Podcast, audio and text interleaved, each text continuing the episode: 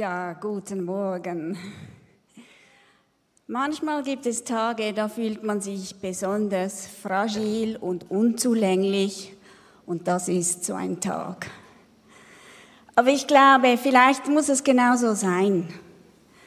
Vielleicht hat Gott vor, gerade deshalb oder durch mich heute Morgen sein Reich groß zu machen. Ich fühle mich fragil und ich bin so nervös wie selten. Keine Ahnung warum. Aber genau das ist wahrscheinlich meine Predigt und deshalb verkörpere ich jetzt gerade, was ich predige. Ich möchte noch beten. Danke, Vater, dass ich einfach meine kleinen Brote und Fische bringen darf. Du bist der es vermehrt. Danke, Vater, dass du uns heute die Augen öffnest, damit wir dein Reich sehen, deine Möglichkeiten, deine Schätze. Danke, dass du heute zu uns sprichst. Amen. Ja, Michael hat es schon erwähnt, wir sind mitten in der Predigtserie dazwischen. Ähm, ich fand es mega toll, wie wir gestartet sind mit Jorge. Jorge hat uns Gottes Herz näher gebracht, wie er die Welt sieht, was für eine Berufung wir haben. Dan hat das auch ein bisschen wiederholt, indem er gesagt, hey, wir sind alles Hirten. Ich hoffe, ihr habt gute Hirtenerfahrungen gemacht diese Woche. Und heute geht es ein bisschen darum, ja, was haben wir dann unseren Schafen zu geben? Was haben wir für Schätze, die wir weitergeben können?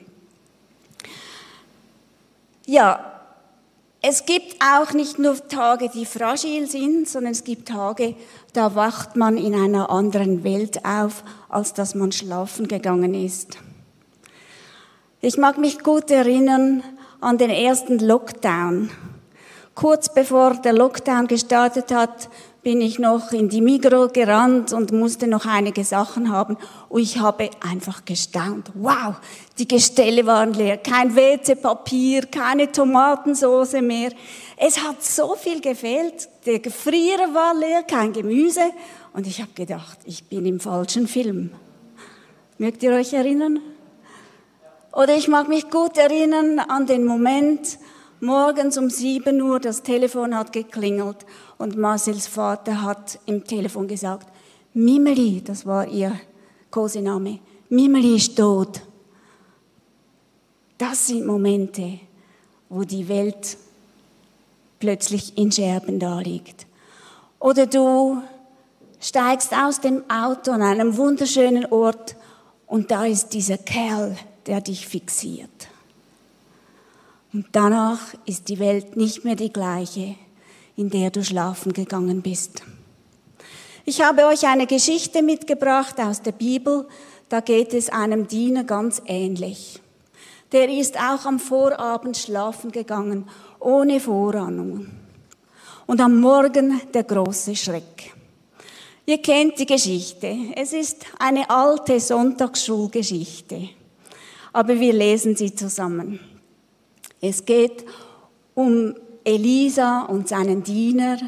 Und Elisa wird verfolgt vom König. Und sie sind da in einer Stadt. Als Elisas Diener am Morgen aufstand und vor die Tür trat, sah er die Stadt von einem Heer von Pferden und Streitwagen umringt. Oh weh, mein Herr, was sollen wir jetzt tun? Doch dieser gab ihm zur Antwort, Lass dir keine Angst einjagen, denn auf unserer Seite stehen viel mehr als bei ihnen. Darauf bat Elisa, Herr, öffne ihm doch die Augen, damit er sieht. Da öffnete der Herr ihm die Augen und er sah. Rings um Elisa war der Berg voll von feurigen Pferden und Streitwagen. Oh, weh, nein, Herr. Das ist doch das Erste, was wir tun.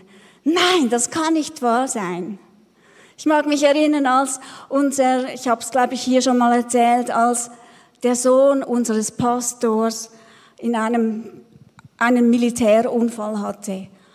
Jung, erst gerade sein erstes Kind zu Grabe getragen und er selbst stirbt bei einem Militärunfall. Wir haben gesagt, wir, ich mag mich erinnern, wir waren im Auto und haben gesagt, das kann nicht wahr sein. Und wir sind dann mit unseren Bikes auf dem Dach in die Tiefgarage gefahren, weil wir so geschockt waren. Letztens habe ich gehört von einem jungen Pastor aus unserer Bewegung, der jetzt zum zweiten Mal an Krebs erkrankt ist. Und du sagst, nein, Herr, was ist da? Es ist ganz normal, ganz normal, dass wir in Abwehr geraten, in Panik geraten. Es wird eng, wir haben Angst, wir sind unsicher, wir wissen nicht mehr, was tun. Und genau das ist die zweite Reaktion. Was tun? Was kann ich bloß machen? Und wir geraten so in eine Hektik hinein. Marcel kann das bestätigen, das ist mir gestern passiert. Du gerätst so in eine Hektik hinein und machst und machst und machst. Oder du bist das Gegenteil, du steckst den Kopf in den Sand, machst die Augen zu. Oder du sagst dir, nichts wie weg hier, ich flüchte, ich gehe in die Karibik.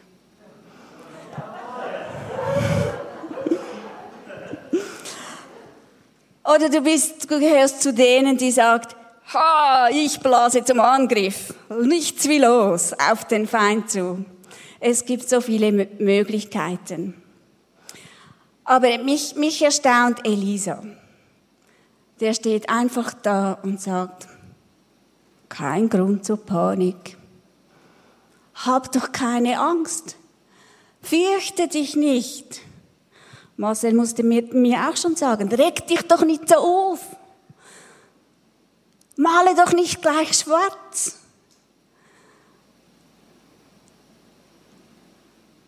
Verlier doch nicht gleich den Mut. Gib doch nicht gleich auf. Und manchmal ist das, was wir nicht tun, wichtiger als was wir tun. Es hilft einfach nichts, wenn wir wie ein kopfloses Huhn in der Gegend rumrennen oder wie der Angsthase sich hinter einem Baum verstecken oder eben gleich die Zukunft schwarz zu malen. Auch da, das bin wieder ich. Wenn ich den Schlüssel verlege oder das Handy, oh, jetzt habe ich es sicher im Büro vergessen. Marcel muss dann immer sagen, hey, schau doch mal zuerst in der Tasche nach. Ich weiß nicht, wer gehört zum Angsthasen von euch? Wer gehört zum kopflosen Huhn? Wer gehört zum Angreifer? Wir haben, jeder von uns hat seine Taktik. Nur Elisa, der hat eine ganz andere. Der ist einfach völlig ruhig und spricht ein einfaches Gebet. Herr, öffne ihm die Augen. Eigentlich ist das alles nur eine Frage der Perspektive. Und hier möchte ich einen kleinen Exkurs machen. Ich war so inspiriert, weil wir in der Pastorale so ähm, über ein bestimmtes Thema diskutiert haben. Und ich habe gemerkt, dass das macht etwas mit mir nochmals. Und ich möchte euch ein bisschen in, in diese Welt hineinnehmen. Es gibt, die Bibel spricht ganz unmissverständlich von der Realität einer unsichtbaren Welt. Und auch über deren Einfluss auf uns Menschen. In Epheser 6 steht, ihr könnt es schon lesen, oh, ich habe sie auch da, genau. Denn wir haben nicht mit Fleisch und Blut zu kämpfen, sondern mit Mächtigen und Gewaltigen, mit den Herren der Welt, die über diese Finsternis herrschen, mit den bösen Geistern unter dem Himmel. Das spricht mal erstens, da gibt's eine geistliche Welt und zweitens, es gibt nicht nur gute Mächte. Aber es ist ganz klar, es ist keine Gleichheit, so wie es vorher äh, im Bild, wie es vorher im Bild gesehen hat. Es ist nicht eine Gleichheit. Das sind nicht gleich große Kräfte, die gegeneinander kämpfen. Kolosser 1, 16 sagt uns nämlich, denn in ihm ist alles geschaffen, was im Himmel und auf Erden ist. Das Sichtbare und das Unsichtbare. Es seien Throne oder Herrschaften oder Mächte oder Gewalten. Es ist alles durch ihn und zu ihm geschaffen. Es ist ganz klar, Gott ist souverän. Er sitzt auf dem Thron. Er ist der Schöpfer. Zwar sagt uns die Bibel, dass unsere Welt der Herrschaftsbereich ist vom Gegenspieler Gottes. Und er hat sich ja diese Herrschaft auf ganz hinterlistige Art erschlichen in dieser alten Geschichte im Garten Eden. Und seither ist der Mensch unter seinem Einfluss. Die Bibel spricht davon, dass wir Sklaven sind von dieser Welt, Sklaven sind von, die, von diesen Gesetzmäßigkeiten.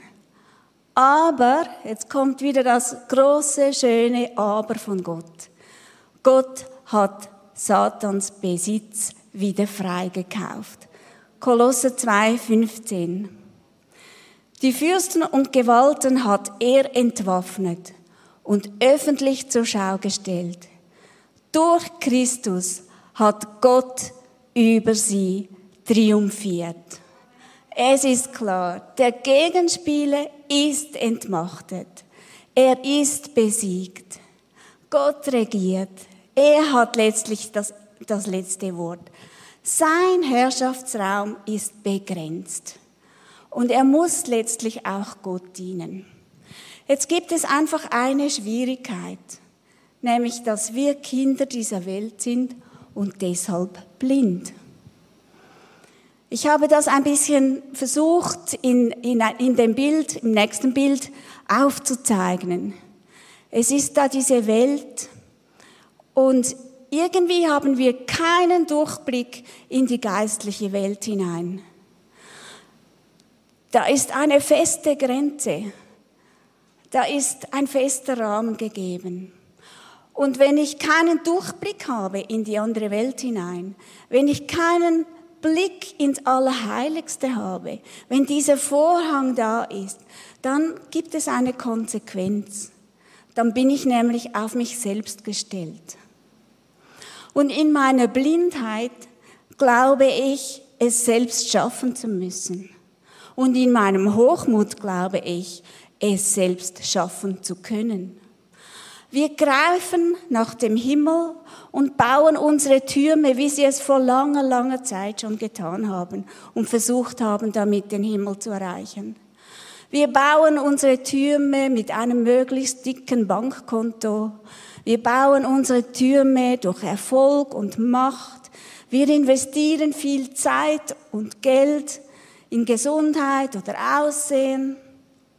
Wir häufen uns Wissen an, damit wir Macht haben. Wir suchen oder gieren nach viel Spaß und Ablenkung, um möglichst glücklich zu werden. Oder wir lassen uns gegen alles versichern, damit ich möglichst sicher bin. Wir bauen so unsere Paläste.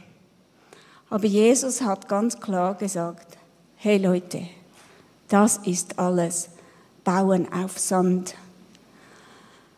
Spätestens seit Corona haben wir gemerkt, wie fragil unsere Welt ist. Ich glaube, einige von uns sind aufgewacht in einer anderen Welt. Wie, wie unser Gehasi, wie unser Diener von, Eli, von Elisa. Und sie haben begonnen, wir haben begonnen, hektisch umherzurennen oder die Augen zu verschließen, alles zu leugnen. Ihr kennt die vielen Reaktionen. Was bleibt, ist Angst. Richtig dicke Angst. Zumindest bei Gehasi. Ich glaube, der hatte was in der Hose. Was sollen wir bloß tun? Es ist unglaublich. Gott selbst hat eingegriffen. Gott selbst nimmt sich unserer Blindheit an. Gott selbst springt in diese Bresche. Ich habe es versucht zu zeichnen. Es wird durchlässig, die Grenze. Er selbst hat die Grenze gesprengt. So sehr hat Gott die Welt geliebt, dass er seinen Sohn gab, damit wir diesen Durchblick haben und diesen Zugriff auf das Leben. Am Kreuz hat Jesus diese Grenze überwunden. Der Vorhang ist zerrissen. Epheser 3,12 kennt ihr sehr gut.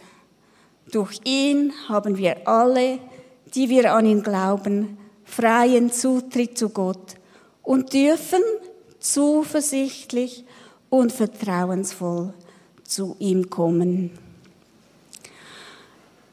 In, in unserer Diskussion in der Pastorale habe ich ein Bild hervorgenommen aus meinen Ausbildungstagen. Du kannst es zeigen. Und das hat mich einfach für diese Predigt inspiriert, als ich so ein bisschen darüber nachgedacht habe. Da ist dieser Jesus und in der Welt. Und er ist aber auch schon halb in der anderen Welt. Er lädt uns ein in die unsichtbare Welt. Er lädt uns ein, zum Vater zu kommen. Er lädt uns ein in diese Schatzkammer Gottes hinein. Und er sagt einfach, wer mich sieht, also der Pfeil geht da so durch, oder wer mich sieht, der sieht den Vater. Wer mich hört, der hört den Vater. Wer mich am Werk sieht, der sieht den, das, die Werke des Vaters. Er hat gesagt, ich bin der Weg, die Wahrheit und das Leben. Niemand kommt zum Vater, denn durch mich. Es braucht ihn, es geht nicht anders. Ich bin die Tür in die unsichtbare Welt. Ich bin die Tür, hat er gesagt in Johannes 10. Wer durch mich hineingeht, wird gerettet sein. Er wird ein- und ausgehen und Weide finden. Wieder so in dieser unsichtbaren Welt. Ich bin das Licht, das dein Dunkel erhält, sagt er. Ich bin das Licht der Welt. Wer mir nachfolgt, wird nicht im Dunkeln bleiben, nicht in diesem grauen Bereich, sondern wird das Licht des Lebens haben. Er sagt, ich bin deine Sicherheit. Ich bin die Auferstehung und das Leben. Wer an mich glaubt, wird leben, auch wenn er stirbt. Und er sagt, ich bin der, der dich aus diesem geschlossenen System herausnimmt und dich versetzt in das Reich des Lichts. Kolosser 1, 13. Er ist es, der uns die Augen öffnet. Und plötzlich sehen wir wie Gehasi, wow, da ist eine ganz andere Realität. Der Diener fragte nach Sicherheit, aber Gott gab ihm eine Sicht. Glaube ist also nicht ein Schalter, den ich einfach umlegen kann. Ich kann nicht einfach plötzlich keine Angst mehr haben. Das geht nicht. Das habe ich heute Morgen wieder gemerkt. Ich kann zwar mich wirklich ausrichten und sagen, Herr, da bist du, du liebst mich, ich brauche, du bist da, du bist mit mir, du bist mein Schatz, du vermehrst es, das kann ich alles sagen. Und das hilft mir, das öffnet mir den Blick in die unsichtbare Welt, in den Blick hinüber in Gottes Reich. Der Glaube ist also nicht einfach ein Schalter, den ich umlegen kann, sondern er ist eine andere Sicht auf eine andere Realität. Er ist der Blick über die menschlichen Grenzen hinaus. Der Glaube ist an sich nicht vernünftig, aber er ist übervernünftig. Der Glaube folgt nicht einer menschlichen Logik, aber er ist, er hat eine übernatürliche Logik. Es ist also kein Blindflug, sondern es ist begründete Hoffnung, dass ich sicher lande. Der Blick über meine Grenzen hinaus, das verändert wirklich alles. Gehasi, ich kann mir vorstellen, wie der erleichtert war, wie der wieder Mut fasste, wie da wieder Kraft in ihn hineinkam. Statt Angst und Verzweiflung war da ein Lachen auf seinem Gesicht. Und ich glaube, wenn wir diesen Blick über die Grenze hinaus schaffen, dann können wir eben in diese Schatzkammer hineingehen von Gott, die er für uns bereit hat. Da ist Friede, da ist Freude, da ist Hoffnung, da ist Vergebung, da ist Kraft, da ist Trost, da ist Leben. Das ist so viel mehr, als was der Feind hat. Und es ist so, wenn der Feind dich am Sehen hindern kann, dann kann er dich am Ort der Angst behalten. Dann hat er dich im Griff. Ich brauche diesen Sicht, diese Sicht darüber hinaus. Und dann kann ich sagen, ich habe keine Angst, ich habe Jesus. Das klingt jetzt so fromm, aber es, ist, es hat eine tiefe Wahrheit darin. Und wenn ich Jesus habe, dann ist das viel, viel mehr, als was der Feind hat. Ich komme zurück die, auf, die, auf, auf meine Ausgangsfrage. Was haben wir denn zu geben? Und ich sage einfach, uns. Uns selbst. Meine Person. Das habe ich zu geben. Du und ich, wir sind Gottes Geschenk an diese Welt. Du bist das Licht der Welt. Du bist das Salz der Erde. Jesus hat uns den Stab weitergegeben. Wir stehen an dieser Stelle wie Jesus. Er hat uns den Auftrag gegeben, Blinde sehen zu machen. Wir stehen jetzt an dieser Stelle dazwischen. Wir können eine Brücke bauen. Und du fragst dich vielleicht, ja, wie denn?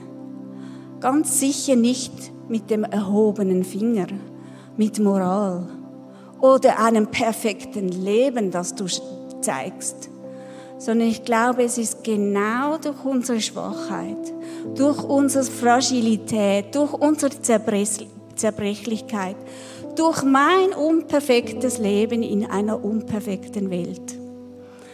Echte Christen sein, wenn wir echt sind, dann haben wir etwas zu sagen. Ich habe, ich habe etwas mitgebracht, das ich schon vor langer Zeit mal irgendwo aufgeschnappt habe, aber es, ich finde, es trifft so sehr den Punkt. Und das, es ist eigentlich wie so ein Gedicht oder so, und es heißt, ich bin Christ. Wenn ich sage, ich bin Christ, dann schreie ich nicht hinaus, mein Leben ist sauber. Vielmehr flüstere ich, ich war verloren, aber ich wurde gefunden und mir wurde vergeben. Wenn ich sage, ich bin Christ, dann sage ich dies nicht mit selbstgefälligem Stolz. Vielmehr bekenne ich, dass ich immer wieder stolpere, mich verirre und Christus als meinen Reiseführer brauche. Wenn ich sage, ich bin Christ, dann versuche ich nicht um jeden Preis stark zu sein. Vielmehr bekenne ich, dass ich schwach bin und seine Kraft brauche, um weiterzugehen. Wenn ich sage, ich bin Christ, dann sage ich nicht, dass ich alles im Griff habe. Gebe nicht an mit meinem Erfolg. Vielmehr gebe ich zu, dass ich immer wieder versage und Gott brauche, um mein Durcheinander in Ordnung zu bringen. Wenn ich sage, ich bin Christ, dann behaupte ich nicht perfekt zu sein. Dazu sind meine Mängel zu offensichtlich. Und doch glaubt Gott, dass ich es wert bin. Wenn ich sage, ich bin Christ, dann erlebe ich immer noch Schmerz und Kummer und Enttäuschung und Verletzung. Aber ich trage sie zu Gott. Ich strecke mich aus nach seiner Hilfe, weil ich weiß, dass ihn kümmert, was mich kümmert. Wenn ich sage, ich bin Christ, dann bin ich nicht heiliger als du. Ich habe kein Recht zu richten, ich bin selbst bloß ein einfacher Sünder, der unverdienterweise Gottes Gnade empfangen und seine Liebe am eigenen Leben erfahren durfte. Das trifft es doch auf den Punkt, habe ich das Gefühl. Letzte Woche haben wir über jemanden gebetet und ich habe so das, dieses Bild gehabt von dem Kirchenfenster, von einem Kirchenfenster, wo so Heilige drauf sind, in allen Farben, wunderschön, und wie die Sonne durchleuchtet. Und eigentlich sind wir solche Heilige. Wir sind nichts anderes als solche Kirchenfenster, durch die Gottes Licht leuchtet. Paulus hat gesagt, wir sind Schätze oder da ist ein Schatz in einem irdischen Gefäß.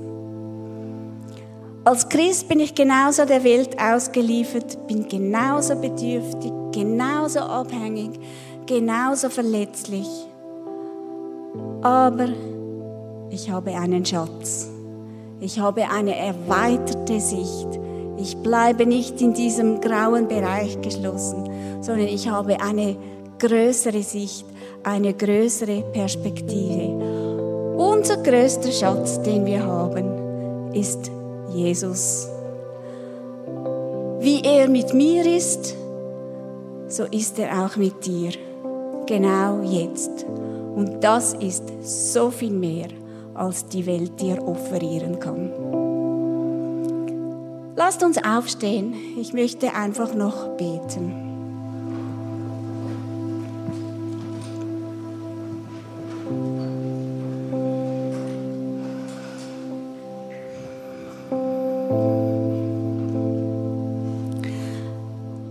Vater, ich danke dir, dass du unser Schatz bist. Wenn wir dich haben, wer kann gegen uns sein? Wenn du in uns lebst, wer kann nach meinem Leben trachten? Vater, du weißt, wo jeder steht. Du weißt, was ihm Angst macht. Du weißt, wo er bedroht sich fühlt. Du weißt, welche Sorgen ihn bedrücken. Du weißt, welche Türen vor ihm zu sind. Ich bitte dich einfach heute Morgen, öffne du die Tür. Lasst uns einen Moment still sein und hör einfach gut hin. Sieh einfach gut hin, was Gott dir sagt, gerade jetzt.